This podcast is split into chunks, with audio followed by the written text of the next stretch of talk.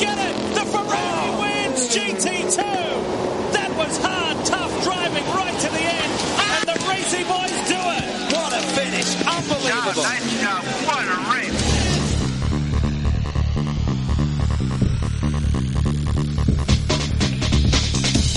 Bienvenido a simracingcoach.com. El podcast por excelencia del sim racing, donde estarás informado sobre todo lo relacionado con la simulación de conducción.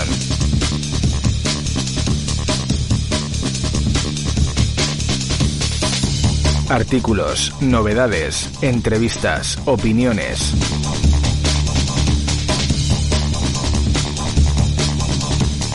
Presentado por Carlos Casas. ¿Quieres montarte tu propio simulador de conducción o mejorar el hardware que ya tienes? Entra en tiendasimracing.com y podrás acceder al catálogo número uno del Sim Racing. Podrás ver los ordenadores más aconsejables, clasificados por gamas, baja, media, alta y pro.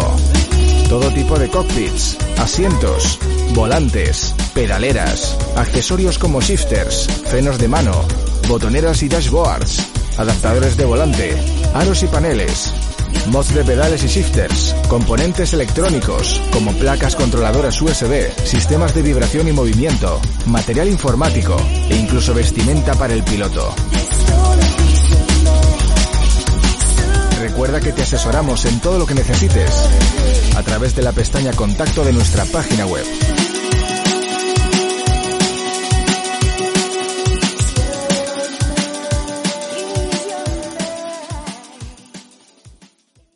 Hola a todos y bienvenidos a otro episodio del podcast de simracingcoach.com. En el día de hoy volvemos a la serie de episodios en la que hablamos de experiencias reales de conducción y en esta ocasión tenemos con nosotros al gran Eliseo, el responsable de, de Track Rat, eh, un club organizador de track days y eventos de motor a nivel nacional e internacional. Hola Eliseo, un placer tenerte con nosotros. Muy buenas tardes y muchísimas gracias por darme la oportunidad de hablar aquí del mundo de las tandas, Un que es algo que necesita mucha divulgación, sobre todo en estos tiempos que corren. Genial. Y, y- y, por supuesto tengo a mi buen amigo y, y colaborador Luis Moreno. Hola Luis, ¿cómo estás? Hola, buenas tardes a todos. ¿Qué tal? Ya estamos otra vez por aquí contando cosas. Genial. Pues Eliseo, vamos a empezar eh, un poco sobre tu persona, quién eres, cuál es tu background, etcétera, etcétera. Empieza. Bueno, pues yo básicamente se puede decir que lo que soy es un quemado. Y, soy un quemado que en su día eh, me encontré con que para yo darle eh, un lugar a, mi afición, o sea, para, para yo poder mm, la afición que tenía, lo que yo quería hacer, llevarlo a cabo, pues no acababa de encontrar el, el- el lugar y la manera donde, donde hacerlo como yo creía que se tenía que hacer, como otra, igual que yo, otra gente pensaba lo mismo, y un día ya pues, pues decidí que si ese espacio no me lo iba a dar nadie más, pues ese espacio iba a construirlo yo mismo. Ah, Y a partir de ahí, pues nació Trasrack Club con la idea de darle a todos aquellos que querían en, en, en- en un día de, de tandas, en un día de circuito con el coche, querían algo más, sí. pues que tuvieran un lugar donde ese algo más les fuera entregado. Muy bien. ¿Quieres contarnos algo sobre tu, pasado en el mundo del motor, de tu experiencia? Uy, mi, pasado, mi pasado, el pasado vamos a dejarlo estar, que, que, que, no, bueno, a ver, mi pasado es bastante corto. A mí me hace gracia porque yo, por ejemplo, el, el- el primer circuito que he pisado en mi vida, yo ahora tengo 48 años, lo pisé con 37 en el 2010. Sea, digamos que así como yo fui una persona, a mí yo desde pequeño, o sea, yo desde crío el tema de los coches era algo que me apasionaba mucho. Lo que pasa es que nunca tuve, nunca tuve en la familia pues el típico tío este que, que también le va el tema y entonces un día te lleva a hacer esto, ni, ni me pusieron un car, ni nada, cosas de estas. Y bueno, con que también la verdad es que eh, una parte bastante larga de mi vida que yo estaba dedicado a, a otras cosas en plan juega de francachela, pues tampoco tuve la, la oportunidad de, lanzarme a este tema. Y entonces, pues con 37 años ya fue la primera vez que, fui a un circuito. Y, y, lo mío no es nada, porque por ejemplo es que el año pasado, el, el, premio al mejor, a la mejor progresión del año, que nosotros damos unos premios anuales y tal, se lo dimos a un señor que empezó a correr tandas con nosotros con la friolera de 70 años. Buah. O sea, que, que, aquí estamos hablando, ¿sabes la típica frase esta de nunca es tarde, siempre de... Pues eh, en el tema este de las tandas es que realmente cualquiera que nos esté escuchando que sepa que nunca es tarde para empezar en el tema de circuito y, y, más ahora con las cosas como están, que bueno, que a eso ya llegaremos más adelante. Correcto. Y bueno, eh, Trackrat. Eh, mm. Es un club, eh, cuéntanos cuándo nació, eh, qué eventos organizáis, etcétera. Pues mira, Trackrat lleva desde el 2014, o sea, siete años ya, organizando cosas. Eh, nos movemos un 80% en el ámbito de Cataluña, Calafat, Castellolí, Circuito de Cataluña. Eh, y bueno, pues un par de veces o tres al año, pues hacemos, por ejemplo, este año hemos hecho salida a Motorland, eh, que vosotros estuvisteis allí. Hemos hecho salida a Navarra. Y, y, bueno, pues vamos haciendo, vamos haciendo cosillas por ahí, pero realmente el 80% de lo que hacemos lo hacemos en, en Calafat y en Castellolí. Y el, llevamos un par de años sin ir al circuito de Cataluña, porque ahora se han complicado mucho las cosas con el COVID y tal. Pero, pero, somos el único organizador nacional que ha llegado a organizar track days de día completo en el circuito de Cataluña. Muy bien, ¿eh? Sí, Muy sí. Bien. Y la verdad, no, la verdad es que meterse en el circuito de Cataluña da mucho miedo, porque tiene un precio muy elevado y al final le tienes que pedir un precio de inscripción a la gente. A ver, nosotros los days que hemos hecho, el circuito de Cataluña es, es, es una lástima, pero realmente es que solo hay, o sea, si nos quitas a nosotros de la ecuación, eh, hay, hay las, las, maneras de acceder a él eh, son muy pocas, o sea, básicamente dos. Una es, los que sí que organizan cosas en el circuito de Cataluña, Track Days, son organizadores extranjeros, suizos, suecos, eh, ingleses, alemanes, que ya traen ellos a sus propios participantes de casa y que estamos hablando de precios de inscripción de entre 1.000 y 1.500 euros al, al día. Y nosotros cuando hemos hecho, cuando nosotros cuando hemos hecho el circuito de Cataluña, eh, lo hemos hecho por precios de inscripción de 450 500 euros. Todo el día. Sí. La verdad es que sí. La verdad es que sí. Es, es difícil encontrar eh, un, un, track day en, en, el circuito de Barcelona a ese precio, vamos. Sí, la, la, otra, la otra opción, la otra opción, bueno, hay otras dos opciones. La otra es uh, ir a las tandas que organiza el propio circuito, pero que es las tandas que organiza el propio circuito. Eh, a ver, si realmente, si realmente se llenan, son como un tipo Mad Max. Sí, sí, ahí ya, cuando vas a las tandas del circuito cataluño, que organiza el propio circuito, ahí dependes bastante de la suerte y del grupo que te toque y de la gente con la que te toque en pista. Pero luego, además, es que eh, yo si me está escuchando esta persona, yo lo siento mucho si siento ofendida, pero es que, por ejemplo, a las tandas estas que organiza el circuito, asiduamente viene un señor que viene a correr con un mini descapotable, que la verdad, yo a veces voy más rápido con el Samurai por mi pueblo que este señor con el mini por el circuito de Cataluña. Entonces, claro, las cosas como son. al final sí, es, es, es eh, todo el mundo tiene derecho a acceder, todo lo que tú quieras, pero vosotros que sabéis cómo va el tema en pista, eh, eh, hay cosas que no deberían, hay cosas que no deberían pasar, pero bueno. Bueno. Y, y, nada, pues y, ahí estamos. Y bueno, a ver, cuéntame, pues, eh, ese tipo de eventos que organizáis, a qué tipo de cliente va dirigido, eh, no sé, un poco más información sobre cuántas horas suelen haber de pista, en, en qué os diferenciáis bueno. respecto del resto de organizadores. Yo, yo creo, yo creo que eh, antes de llegar ahí deberíamos hacer una, una parada previa. Porque seguramente, a ver, mira, es lo que os estaba hablando, lo que os estaba comentando en la previa. La, la, gente que estamos relacionados con el mundo del motor de alguna manera, tenemos la percepción de que las tandas o los track days es, es, algo de conocimiento público y común y que todo el mundo sabe lo que son, o que mucha gente sabe lo que son. Porque al final, al final, eh, la gente que estamos en estos líos, pues nuestro entorno o también está en estos líos, o como mínimo de que nosotros estamos ya están medio informados, ¿no? Y, y resulta que en realidad no. Las, las tandas en circuito, los, los track days, en este país son un gran desconocido. El hecho de que tú puedes ir con tu coche al circuito y pagando una cantidad que no tiene por qué ser, o sea, estamos hablando de que nosotros, por ejemplo, ahora para el 1 de noviembre tenemos unas experiencias montadas y unas historias que, que puedes hacer dos tandas de 25 minutos por 80 euros. Mm. ¿Vale? Entonces, eh, digamos que por, una, por unas cantidades de dinero asequibles, ¿vale?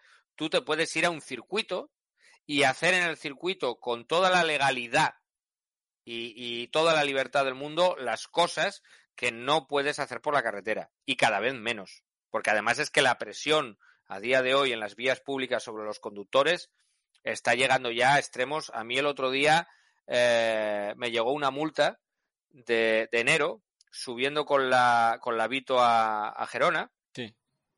Y la multa, que es de 200 euros, el texto de la multa dice realizar un adelantamiento a otro vehículo sin disponer de espacio suficiente. Ya está.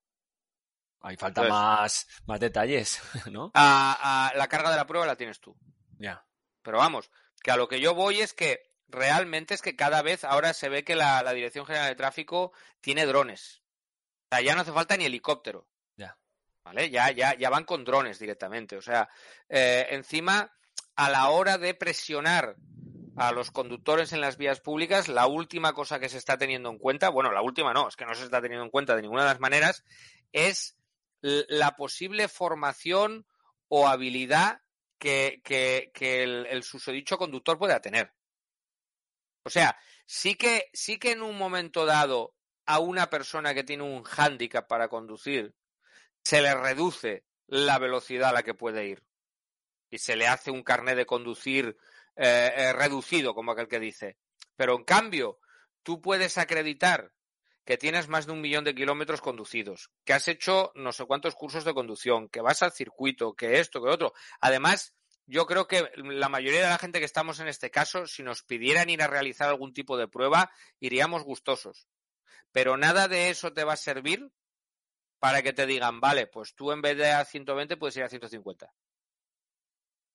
Y, y además es que luego la otra cosa está que, ves que realmente que la gente que se tiene que estar, eh, la gente que se está encargando de que se cumplan todas esas normas, en su gran mayoría son gente que ni saben, ni les gusta conducir, ni, ni, ni nada que se parezca.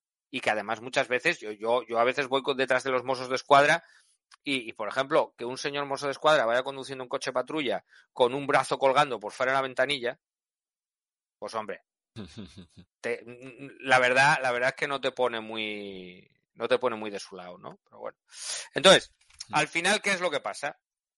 Pues como siempre en esta vida, cuando se cierra una puerta, se abre una ventana.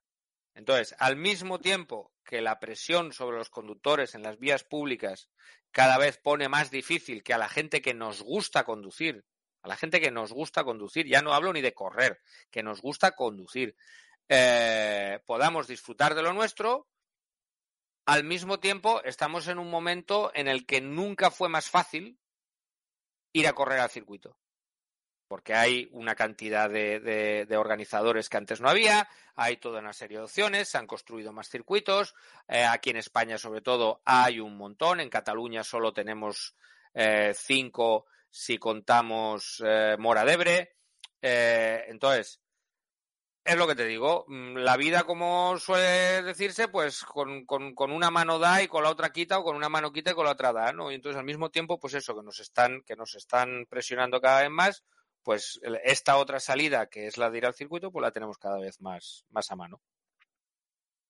Y, y bueno, eso, básicamente, eh, cuéntanos lo de, lo de las tandas. ¿Qué diferencia tras RAT? ¿no? Eh, aquí hemos entrevistado a bastantes organizadores nacionales. Mm. Eh, ¿Qué diferencia? O sea, ¿qué hacéis diferente? Incluso tengo entendido que también soléis hacer eventos en otros circuitos a nivel europeo. Cuéntanos sí. un poco. Uh, bueno, más que hacer eventos nosotros a nivel europeo, es que los europeos vienen a correr a nuestros eventos aquí. Ajá. O sea, una de las cosas que nos distingue, pero que, o sea, digamos que hay cosas que son causa y hay cosas que son consecuencia, ¿no? Entonces, una, una de las cosas que nos distingue, que ha sido consecuencia de la manera que hemos tenido de trabajar, es que somos el único organizador nacional que de manera eh, o sea, como una base de nuestro trabajo, no como algo anecdótico de un día vino un inglés, eh, tenemos extranjeros en nuestros days.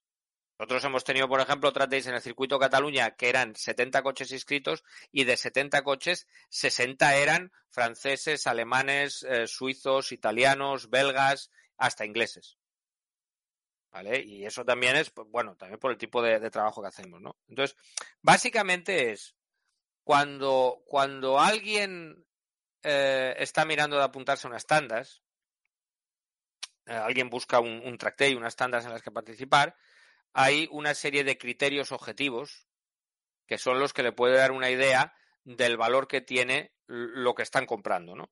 Entonces, eh, un, una cosa es el tiempo de pista y otra cosa es el precio. Entonces, normalmente aquí la gente es la única cosa que mira. O sea, estos me están diciendo que voy a poder correr dos horas por 80 euros, estos me están diciendo que voy a poder correr una hora y media por 100 euros, ah, no, pues me voy con estos de la hora y media por 100 euros porque son más baratos, ¿vale? Y, en la mayoría de los casos lo que la gente no tiene en cuenta es que entre el tiempo de pista y el precio hay dos factores muy importantes, que son los que al final, en mi humilde opinión, determinan la calidad de un evento en, en circuito, que es el número de coches que habrá en pista y el comportamiento de esos coches. Muy bien. Entonces, el, la gran diferencia que hay, la gran diferencia que hay entre lo que hace TrackRat y lo que hace cualquier otro aquí, sobre todo en Cataluña, es esa, que es el número de coches que ponemos, que permitimos que estén en pista simultáneamente y el comportamiento de esos coches. ¿Por qué? Porque hace siete años lo que nos pasaba a mí y a otra gente era exactamente eso, que nos gastábamos un pastizal en preparar el coche, pagábamos inscripciones, pagábamos boxes, pagábamos, pagábamos absolutamente, o sea, decíamos que más que pagar y pagar y pagar. Y luego nos íbamos al circuito con ocho horas de pista pagadas y si cuando nos íbamos para casa en todo el día habíamos conseguido tener media hora buena, ya nos podíamos dar con un canto a los dientes. ¿Por qué? Porque te encontrabas en, gente en pista en tandas de crono haciendo drift, Gente que era más lenta que tú y no te dejaba pasar, cuando en los track days en realidad o en las tandas la norma es coche alcanzado, coche adelantado. Eh, encontrabas comportamientos en pista que no podían ser, encontrabas tandas en las que el organizador había puesto tantos coches juntos a correr que era un continuo de banderas rojas y de, y de, y de mm, paradas de, pista y todo esto. Y, y, pues al final eso, siempre acabábamos los mismos, los mismos cuatro o cinco, teniendo la misma conversación al final de cada track day, porque coincidíamos en, en, todo lo que se hacía, porque íbamos a todo, y siempre pues era la, la, la, misma, la misma cantinela, ¿no? Que es que, ¿y tú qué tal? Ah, pues mira, yo hoy al final he podido rodar un rato bien cuando se han ido este y el otro, porque es que me han tenido amargado, me han puesto en un grupo, que da igual. ¿Y, ¿Y qué fue lo que yo hice porque claro, pasa una cosa. Al, al final los track days eh, hay un dinero que pagarle al circuito. Eh, y, y, al, y, digamos que al, al, final hay una necesidad de cubrir una serie de plazas para que los números salgan. Entonces, ¿qué pasa? Tú tenías un problema con alguien en pista como participante, pero resulta que ese alguien con quien tú habías tenido el problema era alguien que participaba en todo lo que este organizador hacía. Y cuando tú ibas al organizador y le decías, oye, es que mira lo que me está haciendo este tío, mira lo que me está haciendo este señor y, tal. Ah, sí, sí, sí, no te preocupes. Pero claro, como para este organizador ese señor era un buen cliente y esto y otro, pues no le decía nada. O simplemente, o simplemente el organizador de turno no quería tener que enfrentarse a esa situación desagradable que es llamarle la atención a alguien.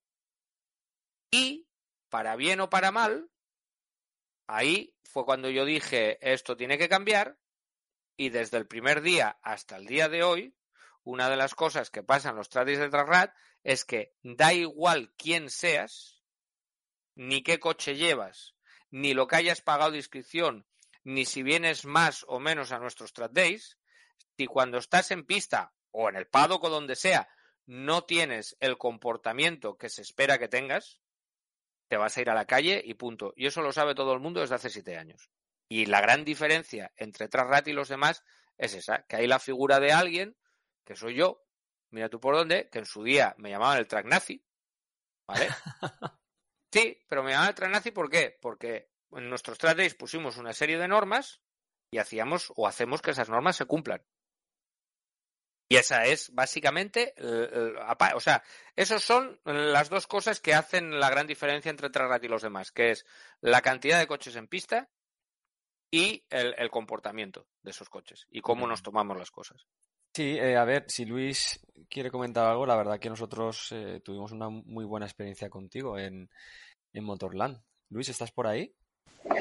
Sí, bueno, aquí estoy. Estaba escuchando Aliseo, eh, efectivamente yo puedo dar mi experiencia como usuario. Nosotros hemos ido a muchos track days. No vamos a nombrar los organizadores que no nos han gustado. Entiendo que tienen su perfil de público, mm, su manera de trabajar. No los vamos a nombrar. Vamos a nombrar y estamos llamando a los que nos gustan.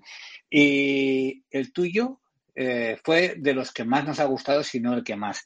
Eh, lo que vimos en tus track day, en el que nosotros fuimos, primero, pues el volumen de coches que, hay, que era mínimo. Eh, el buen nivel de coches, que siempre es atractivo a ver un, buen nivel de coches, que incluso hasta yo dudaba si nosotros íbamos a poder rodar, eh, porque los coches eran, digamos, de alto nivel. Y, pero sobre todo el buen ambiente que reinaba dentro de todos los integrantes que hacéis eh, pero tanto los organizadores como los clientes. Eh, me acuerdo que nosotros tuvimos un problema y enseguida estaba todo el mundo allí intentándonos ayudar, eh, preocupándose por nosotros, que días después nos llamó a ver si lo habíamos resuelto. Digamos que es una comunidad de, amigos. Eso me pareció que distinguía mucho del resto de, de organizadores. Y luego, por volver al principio, que es verdad, Eliseo, que antes de ponernos a grabar habíamos estado hablando que hay que explicar un poco a la gente lo que es eh, lo que son las tandas. Eh, es cierto que la gente no sabe qué son las tandas, o sí que sabe lo que son, pero no las ve accesibles. Yo estoy en dos grupos, estoy en varios grupos, pero en dos grupos en concreto de coches de dos marcas diferentes, que de las que soy propietario, en las que hay mucha gente que le gustaría ir a un track day, meterse en un circuito, pero lo ve como algo totalmente inaccesible. Y yo, por ejemplo, he visto en vuestra publicidad que estáis ahora dando una opción de acceso a determinados modelos de, coches, ¿no? Creo que es el puede ser o, sí, es, un día especial, ya lo hicimos en el 2017 también, mm. eh, que lo que lo hemos llamado el Día de los Clubes, pero en realidad, eh, en el 2017 nos pasó lo mismo y, vamos a tener que intentar variar un poco la línea a la hora de promocionar el, evento este, porque luego la gente realmente es que se piensa que si no eres de un club no puedes participar, ¿no? Y no es así. O sea, básicamente es para darle un aliciente más a la cosa, para que, para que tenga su gracia.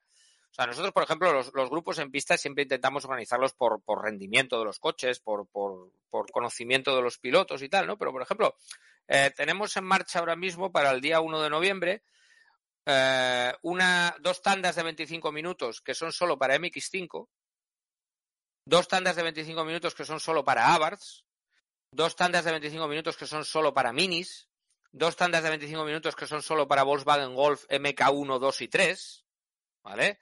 Porque también a veces no se trata tanto de ir a correr y ir a buscar los tiempos por vuelta y tal, sino de tener una experiencia pues cachonda que te acerque a, la otra gente que no solo le apasiona el mundo del motor, sino que por encima de todo eso además le, os apasiona juntos una misma marca, un mismo modelo de coche y, de esto. Y al mismo tiempo también es, es, una oportunidad muy interesante, porque además le hemos hecho, pues, le hemos puesto un precio eh, le hemos puesto un precio muy accesible.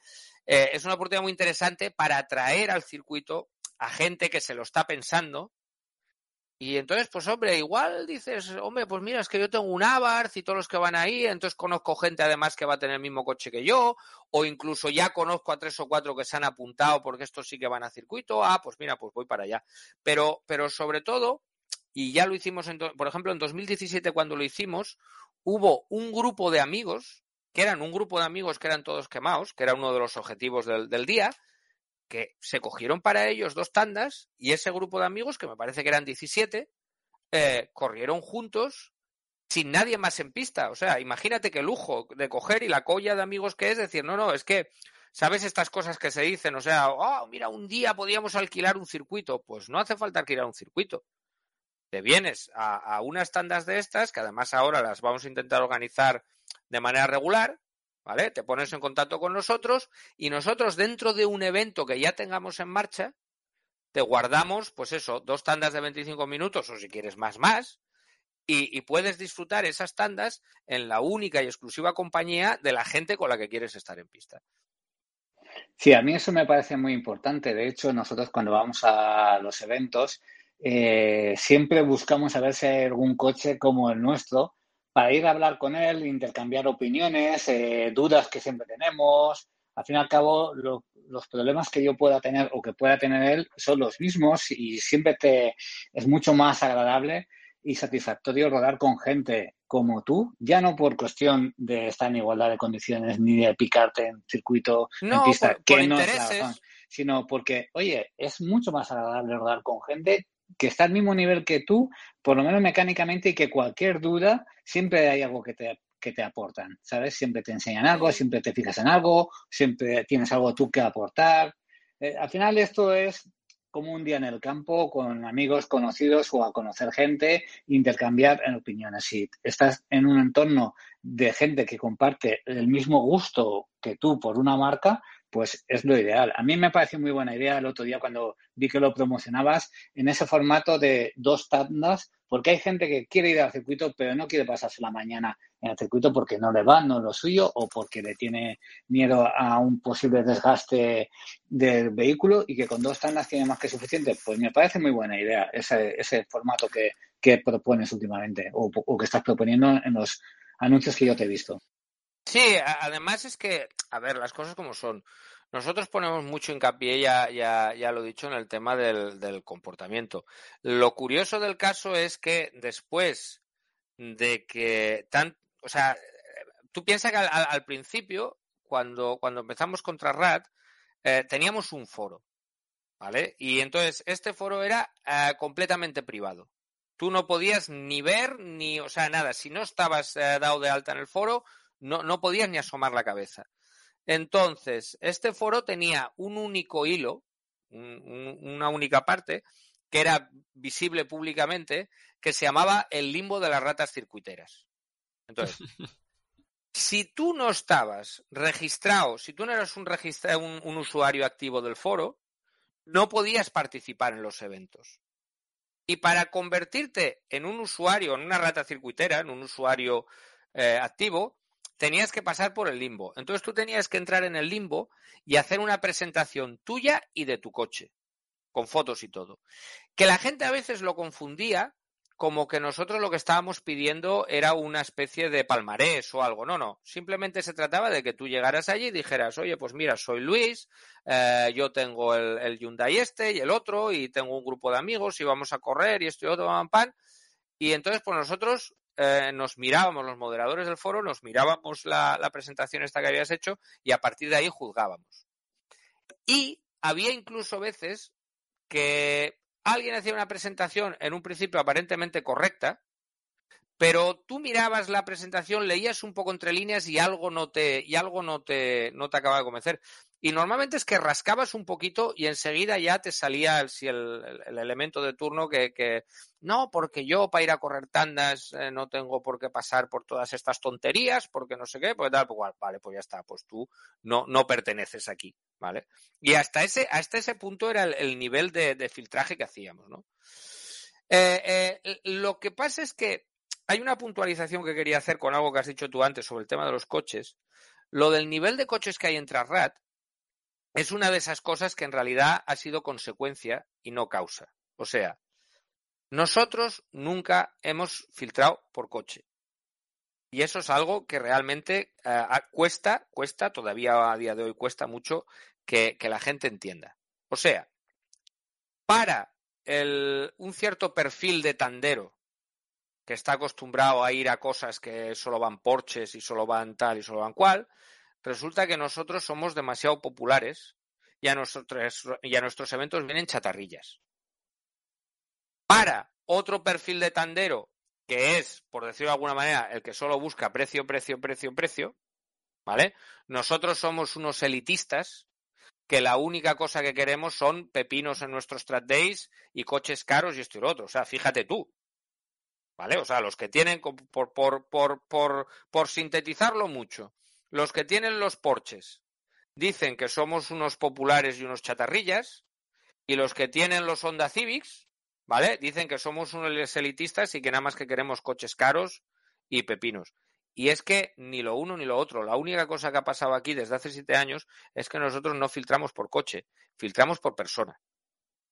Que es lo que al final desemboca en ese ambiente del que hablabas tú antes. Y lo curioso del caso es que después de todos estos siete años dando caña con este tema, diciéndole a la gente en los briefings eh, que ojito con la bandera negra, sabiendo los comisarios, cuando nosotros vamos a un circuito a correr, los comisarios saben que no se perdona absolutamente nada de mal comportamiento en pista.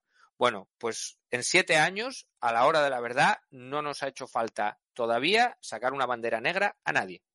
Eso es muy importante porque la verdad es que ha habido veces, tampoco, tampoco vamos a meter miedo a la gente, mm. ¿sabes? Pero sí que es verdad que hemos ido a algunos eventos en los que veías algunos comportamientos o actitudes que dices, bueno, hay que hablar con el organizador y decirle que esta persona no está teniendo un comportamiento. A ver, no es que sea peligroso, pero al fin y al cabo tú te estás jugando tu coche, que cuesta un dineral, y que ahí no hay seguro que valga. Un tío hace el borrego, te lleva por delante y la culpa es tuya, no del borrego. Entonces ahí hay que tener especial cuidado porque además te puedes hacer daño. Entonces hay que ser, no hay que ser nada permisivo con este tipo de actitudes y bueno, si al final tú vas acostumbrando a tu cliente, por decirlo de alguna manera, a que tiene que mantener esa línea de comportamiento, pues bueno, estupendo. Que no tengas que llamarle la atención, que ya saben ellos directamente que no se les va a consentir ninguna. Eh, es que yo, mm, mira, hablar de hablar de incidentes, o sea, nosotros, por ejemplo, hemos llegado a estar un año y medio seguido sin tener absolutamente ningún tipo de incidente en pista. Hay, hay track days, eh, o sea, allí donde, en la misma pista, donde otros organizadores han tenido días de 25 salidas del rescate a buscar, a buscar coches en 8 horas de pista, nosotros en ese mismo circuito, con ciento y pico coches que teníamos inscritos el año pasado en el aniversario, no pasó absolutamente nada en todo el día. Y de esos ciento y pico, más de 30 eran de iniciación, que era primera vez en pista. ¿Vale? Pero es que, sin falta de llegar a, los incidentes o, a que pueda a que pueda haber algún tipo de que alguien se haga daño o que los coches se, se, se haya, que haya contactos, antes de llegar a todo eso. La gente que nos gusta conducir, nos pasamos la vida por la carretera sufriendo el comportamiento de aquellos otros que cuando van por la carretera conduciendo lo hacen como una obligación y sin ningún interés de ningún tipo. Nos pasamos la vida eh, yendo por el carril de la izquierda de la autopista detrás de un tío que va a 110, ¿vale? Que no tiene la, la de esto de ponerse en el carril del, del, medio o que va por el carril de la izquierda porque él va a 110 a 120 por carril de izquierda porque en el carril del medio va un señor a, a 100 kilómetros por hora, pero que claro, no se va a poner en el carril de la derecha porque eso es el, carril de la vergüenza, de los camiones y todo esto. Eh, eh, comportamientos en la carretera, las incorporaciones, o sea, la, gente cuando se incorpora lo hace fatal. Eh, no sé, todo este tipo de cosas, hay, hay toda una serie de comportamientos que la gente que nos gusta conducir nos vamos encontrando en el día a día, que la última cosa que nos faltaba es ir a un circuito que es nuestro sitio, nuestro espacio, a un sitio en el que hemos pagado dinero por estar allí para poder hacerlo nuestro, y entonces también en el circuito encontrarnos comportamientos de ese tipo. Entonces, yo por una cuestión de respeto por la pasión y por la afición de la gente que decide venir al circuito a correr, simplemente por respeto hacia eso, no puedo consentir que en mis eventos haya comportamientos de ese tipo. No puedo. Muy bien. Oye, eh, por cierto, Eliseo, eh, dinos también que cuántos circuitos habéis habéis tocado ya. A ver, de nacionales e internacionales, para que la gente. Pues mira, Yo, ahora mismo tengo delante de mis narices, que lo tengo aquí colgado en la pared, un mapa de estos de Europa de corcho con chinchetas pegadas. ¿Vale? Sí, sí. Donde tengo marcados todos los circuitos en los que yo he corrido, que son 20 de toda Europa, y todos los circuitos donde hemos organizado. ¿Vale? Y entonces, organizado realmente, hemos organizado en, eh, en el circuito para motor Castellolí, que fue el primero y, y es un poco como que dice nuestra, Vuestra casa, ¿no? Nuestra Eh. casa, sí. Eh, circuito de Calafat, que está en Tarragona, en el circuito de Cataluña. Eh, hemos organizado en Motogran Aragón. En, eh, ah, en, en Alcarrás también hemos estado un par de veces. Y en el circuito de Navarra. Vale. ¿Y a nivel internacional? A nivel internacional, organizar no hemos organizado. Yo sí que he hecho colaboraciones. Es que el, problema del nivel internacional es que eh, sacar, o sea, cuesta mucho. Nosotros, por ejemplo, ahora en, en junio estuvimos en el circuito de Navarra. Y arrastrar a la gente al circuito de Navarra es la segunda vez que hemos ido allí. Cuesta Dios y ayuda. Entonces, el problema de, hacer circuitos internacionales, circuitos europeos, para un organizador de aquí, es que una de dos, o tienes parroquia en este circuito, o sea, si yo quiero organizar algo en el circuito del Edenón, el circuito del Edenón, por ejemplo, es un circuito que está en Nimes, eh, está a 400 y algo kilómetros de Barcelona, o sea, realmente, por ejemplo, está eh, más cerca eh, de Barcelona, el Edenón, que, que, no, que no Navarra. ¿Vale? O sea, no, no, no de esto. Eh, es, es, es, una pista fantástica, increíble. Es, es, un circuito que era un circuito de motocross. Y directamente encima del circuito de motocross asfaltaron e hicieron una pista de velocidad. Entonces, para los que lo conozcan Calafat, yo siempre la manera más, eh, más gráfica de, de, describir cómo es Ledenón a quien conozca Calafat es que es lo mismo que Calafat, pero después de un terremoto. Qué bueno. Es, además, es, es, una pista, es una, los tiempos por vuelta de Calafat y de Ledenón son clavados. O sea, si tú haces 1.37 en Calafat, haces 1.37 en Ledenón y viceversa. Y, y, es todo subida, bajada, o sea, es, es, tienes una vuelta, tienes una vuelta en la que no hay un solo segundo de la vuelta en la que realmente tengas el momentito ese de relajarte para mirar el, el, timer o para, o sea, no. de sacar el codo por la ventanilla. Es, es, es agotador, es, es un circuito es agotador y es precioso. ¿Qué pasa? Que una de dos, o realmente tienes gente en Francia, como es el caso nuestro, ¿vale? Seguramente en Ledenón, por ejemplo, en, en, un futuro no muy lejano, acabaremos haciendo algo. Pero es que o tienes gente que te venga de fuera, o, o, o si lo que quieres es hacer un track day en Ledenón arrastrando a gente de aquí para que vaya, te vas a pegar una leche que no te vas a levantar. Porque además, obviamente, los circuitos en Europa tienen unos precios diferentes a los de aquí. ¿Vale? Entonces, el, problema de hacer cosas, yo, yo, sí que he hecho colaboraciones, o sea, por ejemplo, hay, hay, un organizador francés que organiza cosas a precios asequibles en, en Paul Ricard. Yo he estado un par de veces ya en Paul Ricard corriendo con, con él y hace un poco como lo mismo que hemos hecho nosotros en, en el circuito de Cataluña, que es eh, eh, hacer un track day en una pista que es carísima, carísima, con unos precios de inscripción asequibles. Y yo lo que sí he hecho, obviamente, es avisar a toda la gente de Trasrat de, oye, tal día vamos a ir al circuito de Paul Ricard, el que quiera venir, que me lo diga, y yo le gestiono la inscripción con, con el organizador de allí.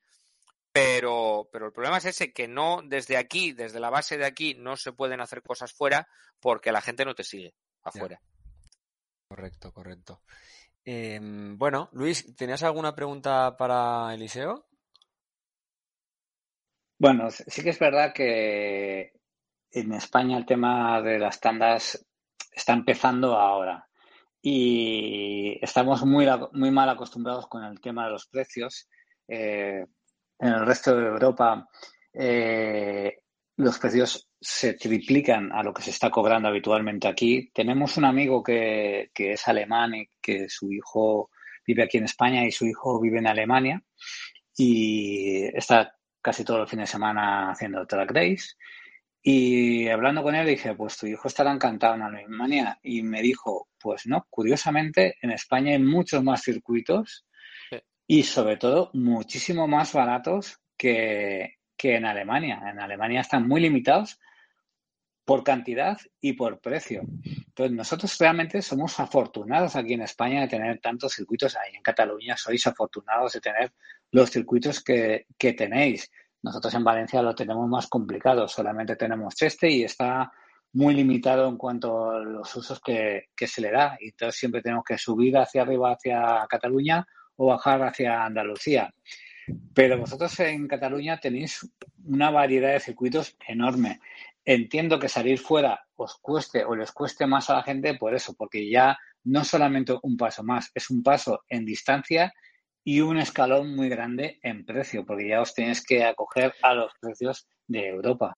Y, y no solo es el precio, a ver, las cosas como son. Al final, cuando tú vas al circuito, eh, lo que pagas de inscripción acaba siendo una parte, no te digo ínfima, pero, pero, pero, porque claro, está el mantenimiento del vehículo, están los consumibles, neumáticos, gasolina, o sea, hay toda una serie de cosas. también. Eh, es que es que es lo que te iba a decir. O sea, al final también qué pasa en el momento, en el momento que te vas fuera de tu área de, de, de confort, por decirlo así, a partir de ahí también entras en gastos de alojamiento, eh, todo este tipo de cosas. Nosotros, por ejemplo, una de las cosas que hacemos siempre, eso también lo sabéis, es que cuando salimos de aquí eh, bueno, y cuando estamos aquí, porque aquí nos viene gente de fuera, nosotros para todos los track que, que organizamos, miramos de gestionar siempre eh, opciones de alojamiento de calidad y económicas para, para, todos los participantes. Sabes tú que cuando nos vamos a, allí a Motorland, Sí, sí. un saludo, un saludo grandísimo para, para Juan Luis. Eso es. Eh, eh, tú ya viste, mira, uno de los que vino a correr. Una bellísima persona, No, no, un una quemado. familia encantadora, un aficionado como pocos al mundo del motor,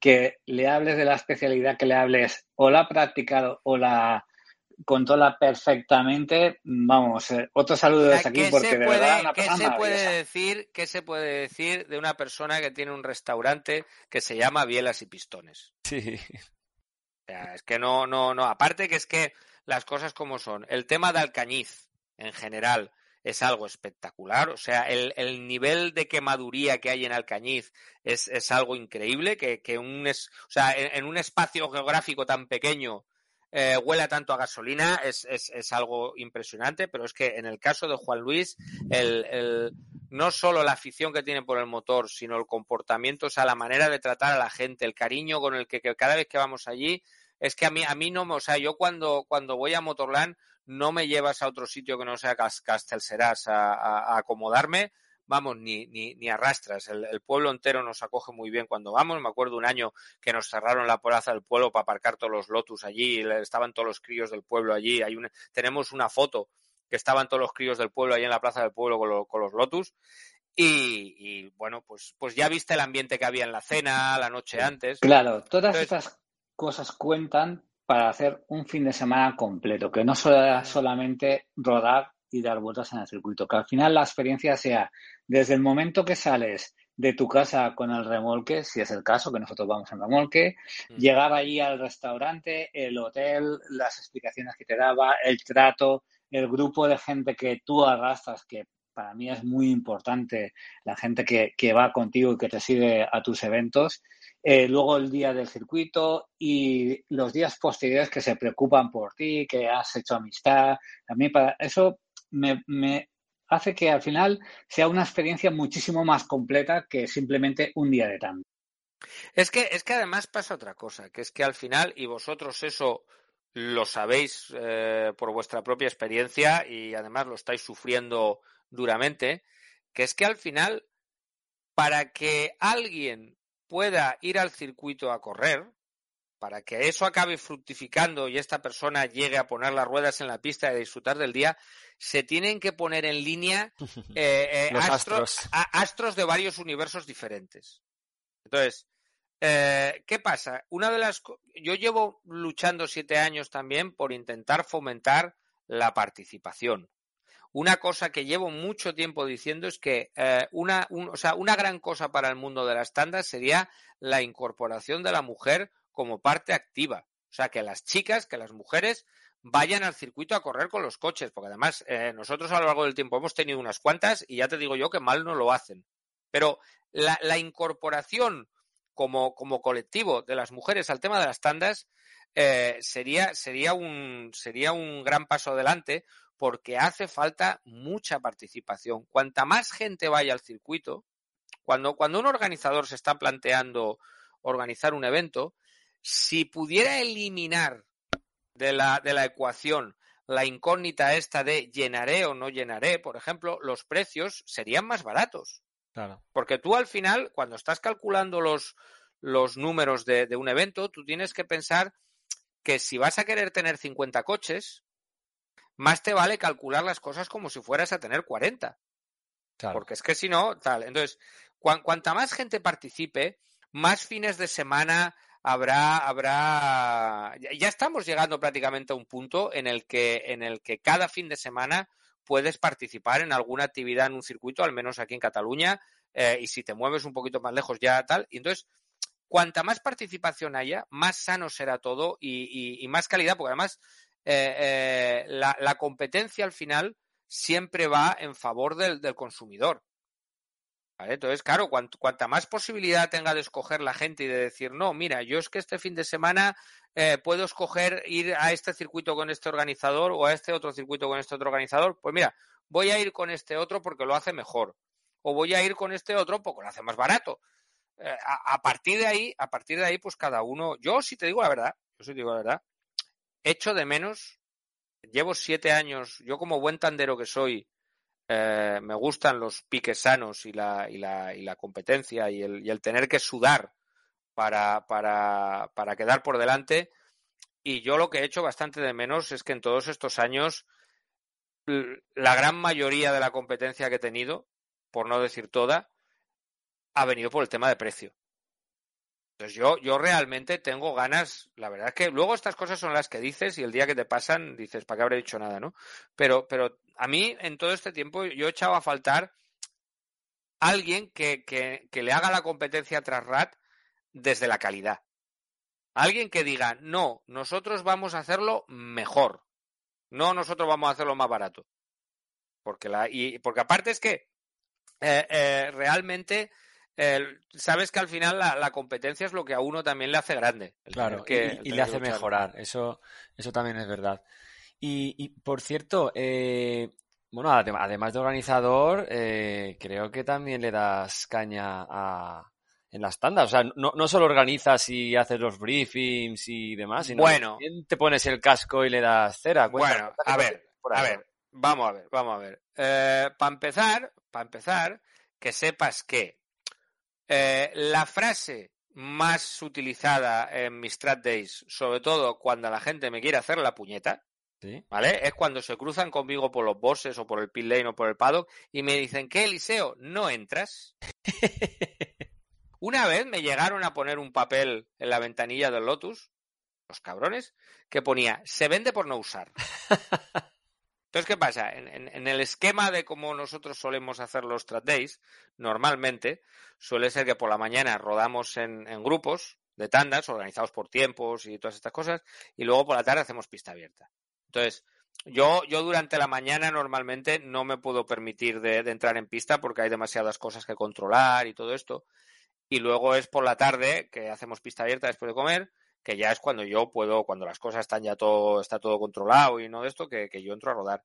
Se me da la circunstancia de que, os lo comentaba antes, que ahora el martes me voy a correr al circuito Cartagena, que llevo desde septiembre del año pasado, con todo esto del COVID y tal, sin rodar en, en, en ningún track day que no sea mío.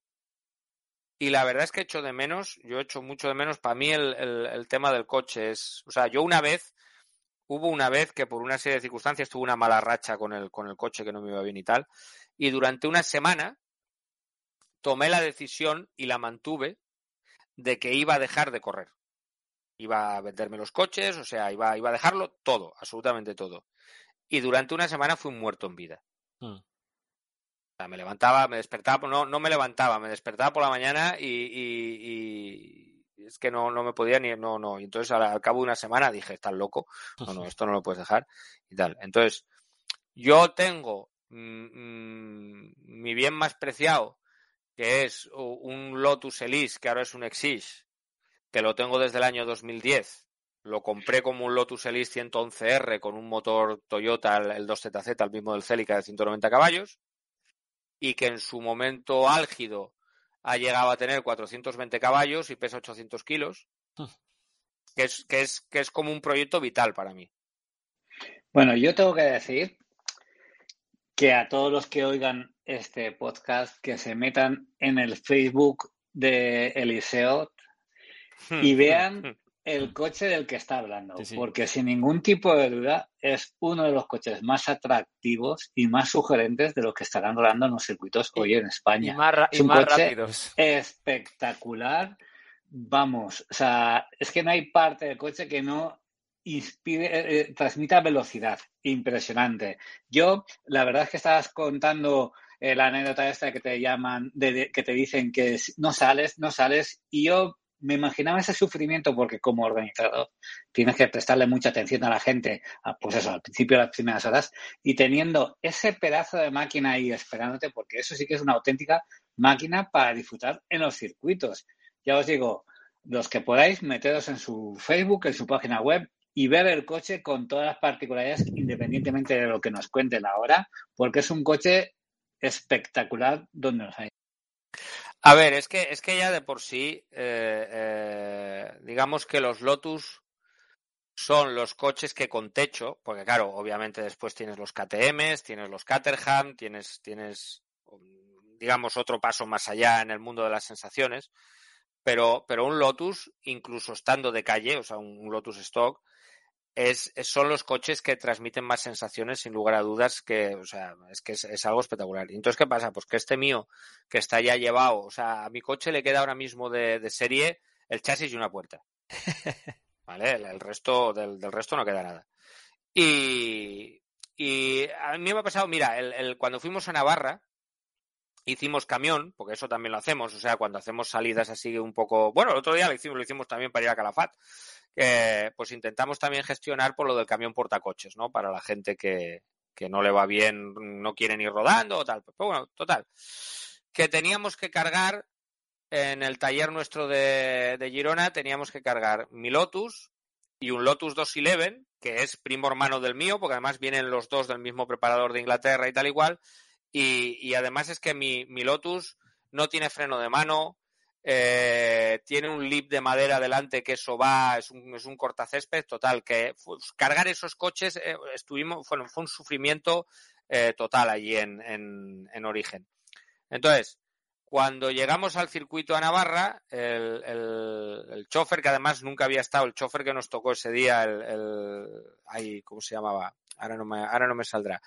Eh, pues este, había, este no había estado en una guerra como esta todavía, sí que había tenido algún alguna carga de esta de Porches y cosas de estas, pero no, no, no al nivel que ese día, pues la verdad es que lo pasamos mal para cargar. Descargamos ahí en Navarra y entonces en el track day, yo por la tarde, cuando entré yo a correr y tal, eh, cogí al chofer y me lo subí de, copiloto en el Lotus. Y, y, es una cosa que me pasa muy frecuentemente, que es que realmente lo, lo, que, lo que las sensaciones que tú tienes cuando estás dentro de este coche en pista es el tipo de cosa que no se puede explicar. Entonces, cada vez que subo a alguien de copiloto, que últimamente parezco un Uber, me dedico más a eso que a otra cosa, eh, incluso hacemos muchas veces en Instagram, hacemos eh, concursos y sorteos de estos, de igual yo voy a llevar el coche a algún sitio de Barcelona en el remolque, ¿no? Y pues ponemos en Instagram, el que vea el coche por la autopista y cuelga una foto, ah. lo que sea, viene de copiloto al próximo day. Y, y, realmente es que es eso, es, es cuando la gente se sube y, y, y les, es, es, es, es, muy especial, mm. es muy especial. Además, bueno, cuando has estado contando eh, en esa mala época que tuviste con el coche, que, que querías dejarlo todo, y, y, me acordé ahí en Motorland que, claro, después de todas los, las semanas previas a un evento, organizar todo, ir allí, el briefing, etc., etc., eh, me, claro, cualquier persona estaría reventada pues para meterse en el coche. Y tú era meterte en el coche y salías con una energía que parecía, vamos, que te acababas de levantar. O sea, es que te, Mira, te, te, te da vida el conducir. Me pasó, me pasó una vez en uno de los track days que organizamos en, en el circuito Cataluña, precisamente aquel que, que venían 60 extranjeros, que fue muy dificultoso. Hubo una serie de circunstancias que complicaron todo muchísimo. Yo pasé una semana muy dura, muy dura, muy dura. El sábado conseguir que la gente pudiera llegar al circuito fue, fue muy difícil, o sea, se complicó todo muchísimo. Y entonces, a mediodía llegó el momento ese en que a mí me tocaba subirme al coche. Y estaba tan cansado, tan cansado, tan cansado, que pensaba, digo, yo no me puedo meter con el coche en pista porque voy a ser un peligro. Porque estoy demasiado cansado. Pero en ese momento piensas que si no te subes al coche y entras en pista, eh, a partir de ahí vas a empezar un declive. ¿Sabes? Es como, es como el día que dices, va, pues mira, sabes que a este track day, aunque pueda, no voy a ir porque no me apetece. El día que haces eso, eh, estás empezando a caer, ¿no? Y, y entonces dije, no, no, tengo que entrar. Y tan cansado estaba, tan cansado estaba, me metí en el coche, no, di no sé si fueron siete, ocho vueltas con el coche, y cuando me bajé, pegaba saltos que me daba con la cabeza en el, en el techo del box. Y, y, es que al final e, es, es, nuestra medicina, es nuestro, sí. Eh, es, es, lo que nos lo da todo. todo. Sí, sí. Es, es co como cargar la, la, batería del móvil por la noche, pues es meterte ahí en el coche y es que se te carga la, la batería, tío. sí, y, y, es un poco, es un poco como comer, en el sentido de que si te gusta comer realmente, al final no te hace falta comer eh, cosas muy refinadas, o sea, con un cocido de garbanzos o con, o con, con, con lo que sea, eh, enseguida estás contento y todo te parece bueno, o con un trozo pan y un trozo queso, o sea, estás contento y tal, ¿no? Y al final con el tema de conducir es lo mismo, al final ya no es ni siquiera ir al circuito a conducir. Nosotros cuando, cuando conducimos, sea la furgoneta, sea lo que sea, y sea por donde sea, en el momento que estamos en, con las manos en un volante, estamos disfrutando. Y, a, y, a, partir de ahí, obviamente, pues esa manera de disfrutar, pues va, va escalando posiciones, ¿no? En la, en la. Y entonces, claro, yo, yo para mí, este es un coche que es un proyecto vital, llevo 10 años eh, desarrollándolo, eh, lo he llevado dos veces a Inglaterra a, hacer, hacer, eh, hacer preparaciones y cosas. Sé, este coche lleva mucho dinero dentro, pero además es que yo sé que ha habido varios momentos en la preparación de este coche que más a cuenta me hubiera salido vendérmelo y haberme comprado otro que tuviera esto o lo otro ya hecho o tal y cual, pero es que es, es mi coche. No, no, no me vale otro. No, no, tiene que ser este. Es como, por ejemplo, el tema del motor. Yo los 421 caballos se los hemos llegado a sacar con el motor Toyota. Lo fácil, y lo que hace casi todo el mundo cuando quieren ya subir a según qué potencias y tal en un Lotus, es meter un motor K20, un Honda. Uh, bien, bien. Buen motor. Sí, pero, sí, pero mm, mm, para mí es como un atajo. O sea, yo lo que dije es, a donde llegan los otros metiendo un Honda, voy a llegar yo con un Toyota. Ah, y, así, y... Hace, así hacen manos. Sí, además, mira, el, el, día que hicimos la lanzada esa en el Banco Potencia de los 420 caballos, me lo estuve mirando, que había una página web, hay páginas web para absolutamente todo en esta vida, sí. y había una con, una con un rango, o sea, con una escala de rangos de peso-potencia, y qué coche estaba en cada, en cada de eso. Sí. Y con 800 kilos y 421 caballos, el mío estaba en el mismo rango que el Bugatti Veyron. Toma ya. Es que es una barbaridad. 800 kilos de peso. Es que alucino. Sí. Y además, y además, o sea, tú piensas que, por ejemplo, cuando llueve y yo estoy en pista, a mí me entra agua por agujeros del suelo. o sea, no, no, no tengo mi coche, el freno no, no tiene servofreno, eh, no, no tiene, o sea, no, es, es, es, sensación pura. Ah. Mira, para, para mí el, el, el, momento, el momento de catarsis, en mi vida es cuando tú llevas una temporada, porque esto digamos que no, no pasa así como así, cuando llevas una temporada que estás yendo a rodar asiduamente, yo por ejemplo tuve un año loquísimo que en, en 12 meses naturales, o sea, en, en, un año natural, hice, fui 43 días diferentes al circuito. ¿Vale? Entonces, cuando tú estás en una racha de estas de que has estado yendo a rodar y yendo a rodar y yendo a rodar y entonces cuando llegas al circuito ya empiezas desde ya desde un punto alto como aquel que dice. Porque yo por ejemplo ahora con lo que he estado rodando últimamente y tal yo cuando entro en pista de primeras con el coche solo para empezar a, a frenar como Dios manda necesito vueltas. Y eso para empezar a frenar. Entonces llevas esta racha de que has estado rodando y rodando y llegas al circuito. Y entonces entras en pista. Y ya, ya cuando entras ya vas bien. Pero a partir de ahí empiezas a darle y a darle y a darle y cada vuelta vas un poquito más fuerte, ¿no? Y entonces hay el momento ese mágico que es, eh, ¿sabes cuando, cuando estás en un puerto o lo que sea y oyes cómo cruje el, el casco Sí. de los barcos? Sí. ¿Vale? Pues, pues hay un momento en que se abre una ventanita, ¿vale? O sea, tú estás ahí todo concentrado en pista y tal y cual, y entonces hay ese segundo, dos segundos en que se abre una ventanita y durante esos dos segundos te das cuenta que estás sintiendo, estás oyendo cómo cruje el chasis del coche, las barras, todo ese tipo de sonidos. Durante dos segundos eres consciente de que los estás escuchando.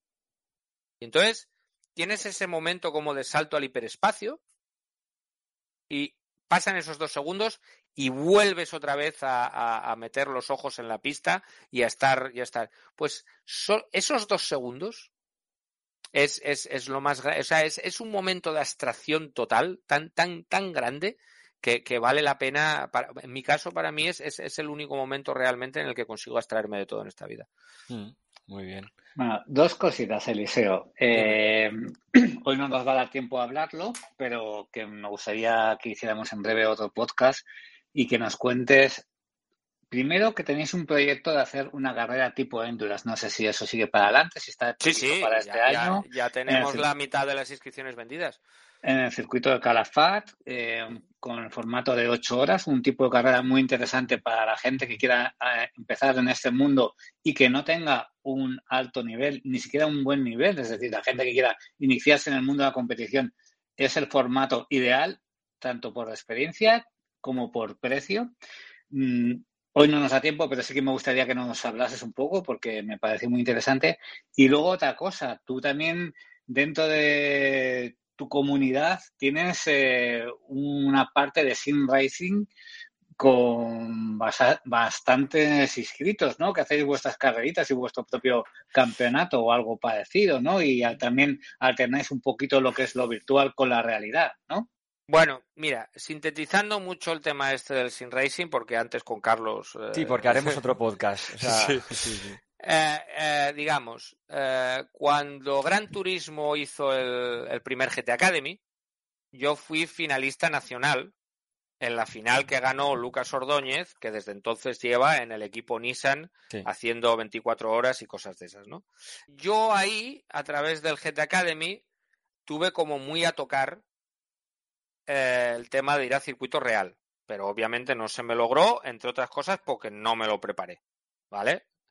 Eh, yo creo que eso me dejó un poco marcado en el sentido de que eh, eh, me pareció una cosa muy grande, me pareció una cosa muy grande y muy bonita que, que se molestara eh, Gran Turismo en darle oportunidad a, la gente que participaba en el juego en, en- conseguir llegar al, al circuito de verdad, que cuando pasó todo esto de la pandemia y nos tuvimos que quedar encerrados en casa, yo una de las cosas que pensé es, madre mía, los tanderos estos míos, con lo quemados que son, como los tenga yo sin poder correr todo este tiempo, se me van a de esto.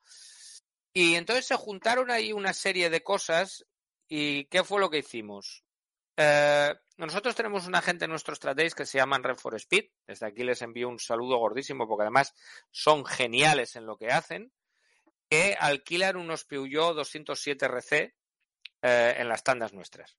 ¿Vale? Entonces tú puedes coger y sin falta de tener tu propio coche, tú vienes y alquilas el suyo.